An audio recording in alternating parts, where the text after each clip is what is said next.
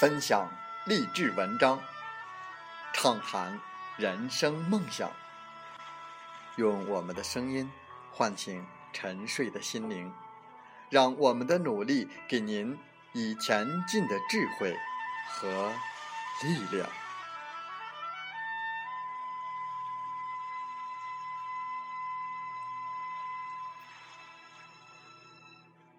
打开心门，朝向大海，让我们的梦想迎风展翅，扬帆远航。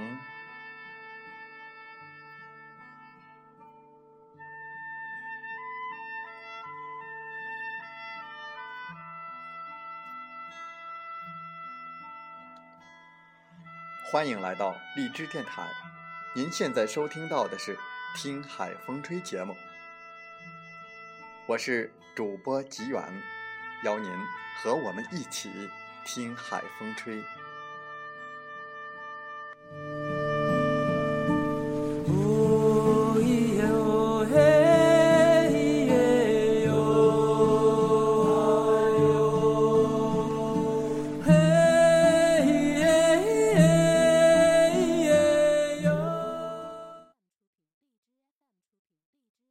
当互联网与金融深度融合，未来世界是否还需要银行？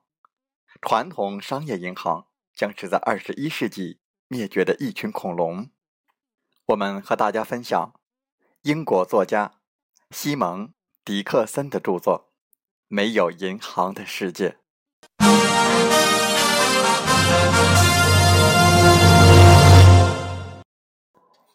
让我们回到一九。一零年，看看英格兰银行法案的改变对未来世界的影响。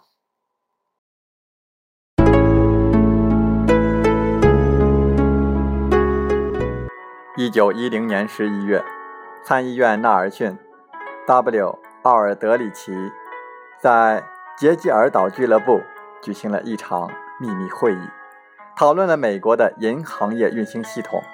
这件事情之后，创建了。美联储体制及美国央行制度。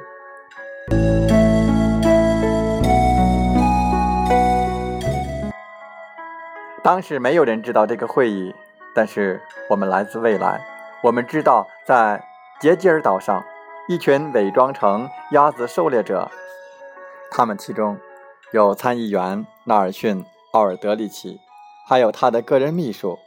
前哈佛大学经济学教授阿皮特亚·安德鲁，摩根大通合伙人亨利·皮戴维森，国民城市银行总裁弗兰德 ·A· 范德利普和库恩·勒布，以及公司合伙人，他们都参加了会议，并讨论了美国中央银行的制定。在这次会议之前，纳尔逊 ·W· 奥尔德里奇周游了欧洲，用了很多方法。搜集了许多银行的数据，特别是英格兰央行。这次会议产生了美国中央银行制度成立的法律草案。他们以英国银行模式作为基础，开始起草1913年的联邦储备条例。如今，英国的历史已经彻底改变。让我们回到1913年，我们注意到，除了仅仅授予美联储发行美联储票据。这样的权利之外，美国借鉴了英格兰银行法案的模式，允许美联储创造储存货币的垄断地位。现在我们有一家叫做英格兰央行的私人银行，在英国具有制造货币的垄断地位；在美国有一家叫做美联储的私人银行，具有创造货币的垄断地位。随着全球大多数经济体使用北欧银行系统作为模板，我们希望。我们更改的1844年银行特许法案将永远改变世界。联邦储备条例通过之后，让我们继续向前旅行，看一看世界是否遵循英格兰银行条例，我们是否创造了一个有效运行的金融系统。在下次节目时间，让我们一起回到1929年。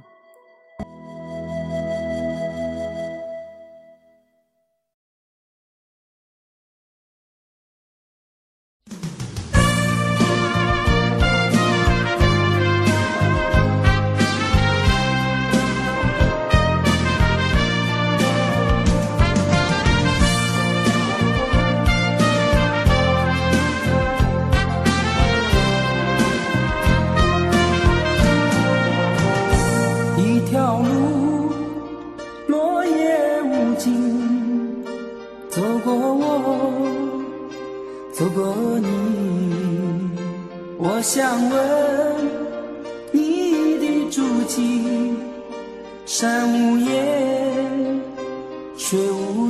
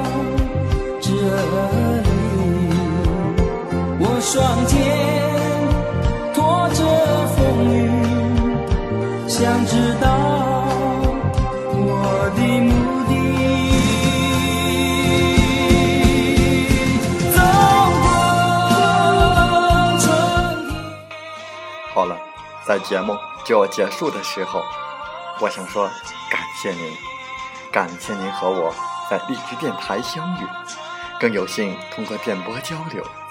如果心灵被触动，有共鸣，请加微信七五二三四九六三零。